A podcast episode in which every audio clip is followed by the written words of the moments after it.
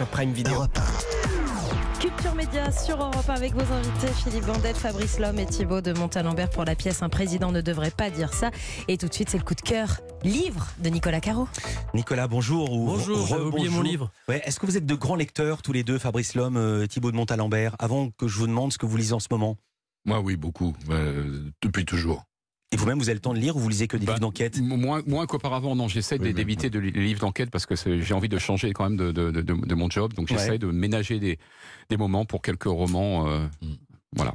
Alors justement, ça pouvait pas mieux tomber avec cette réponse parce que ce matin, Nicolas Caro, vous avez avec vous un livre, mais vous dit au genre non identifié. Oui. Qu'est-ce que ça veut dire? Ben, ça ressemble à un polar, mais c'est un peu plus. Je vous explique. Ça s'appelle True Crime Story aux éditions du Masque, signé Joseph Knox, auteur à succès en Grande-Bretagne. Bref, True Crime. Vrai crime, facile. Ce sont histoires des livres qui racontent un fait divers, mais en réutilisant les codes du roman. On appelle ça aussi de la narrative non-fiction, comme Truman Capote, par exemple. C'était le premier C'est de la- sang-froid. Voilà, Ouais. exactement. C'est la grosse, grosse, grosse tendance en ce moment depuis plusieurs années et ça continue. Il y a Jaenada qui fait ça aussi très, très Ouais. bien chez nous. Il refait Et les c'est enquêtes. magnifique, Janata. voilà. Mais en fait, Joseph Knox, il a inversé le processus, si on veut. Il a écrit un roman de la pure fiction en le déguisant comme un Ah. livre de true crime. J'ai cru qu'il avait écrit un roman, puis après il allait tuer la personne pour de Non, vrai. c'est ça, oui. Donc, C'est donc c'est Joseph Knox qui enquête. Knox, je sais pas comment on Euh, prononce. voilà, mais pour de faux. Son héros s'appelle Joseph Knox et l'auteur aussi s'appelle Jo- Joseph Knox. Au départ, c'est une disparition.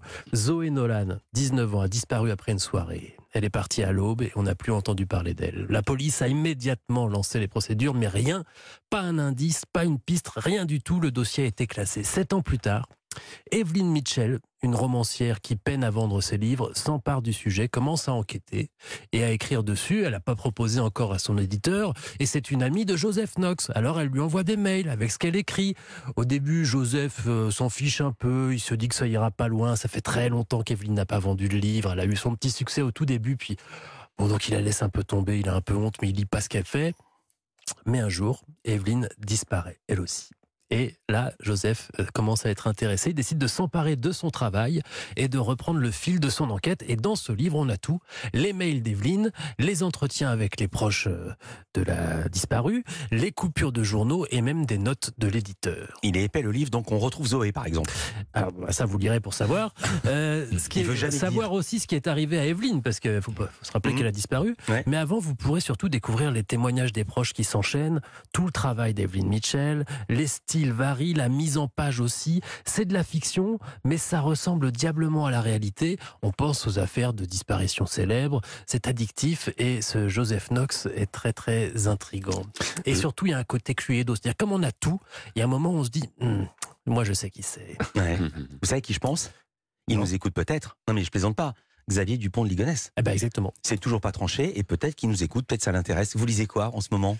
Alors, je, je- Le genre que vous lisez et puis le deuxièmement, que lisez-vous? Bah, je, je lis en fait plusieurs choses en même temps. Je lis de la poésie parce que c'est c'est court la poésie. Ça permet euh, de faire des petites euh, choses comme ça. Et de s'arrêter quand on veut, et de quand on s'arrêter s'endort. quand on veut. Et, euh, et puis, je dois dire que je suis en train de terminer. Un président ne devrait pas dire ça. Donc- mais que, parce que j'en avais gardé exprès, Mhm. sachant qu'on allait reprendre le spectacle, puisqu'on avait donné une représentation en avril dernier. Parce que je, je vais dans ma loge deux heures avant et que pendant une heure, je lis euh, le, le livre, ça me met dans, dans, dans le truc. Je rebondis aussitôt là-dessus. Quel est le passage qui vous a le plus stupéfait du livre?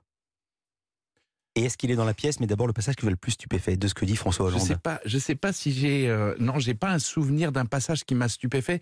Ce qui ce qui me stupéfait tout le temps, c'est la façon dont il parle et dont il se livre. Ça, c'est dingue. Ça, c'est dingue en permanence. On n'arrive pas à le croire, surtout quand après il vient chez vous.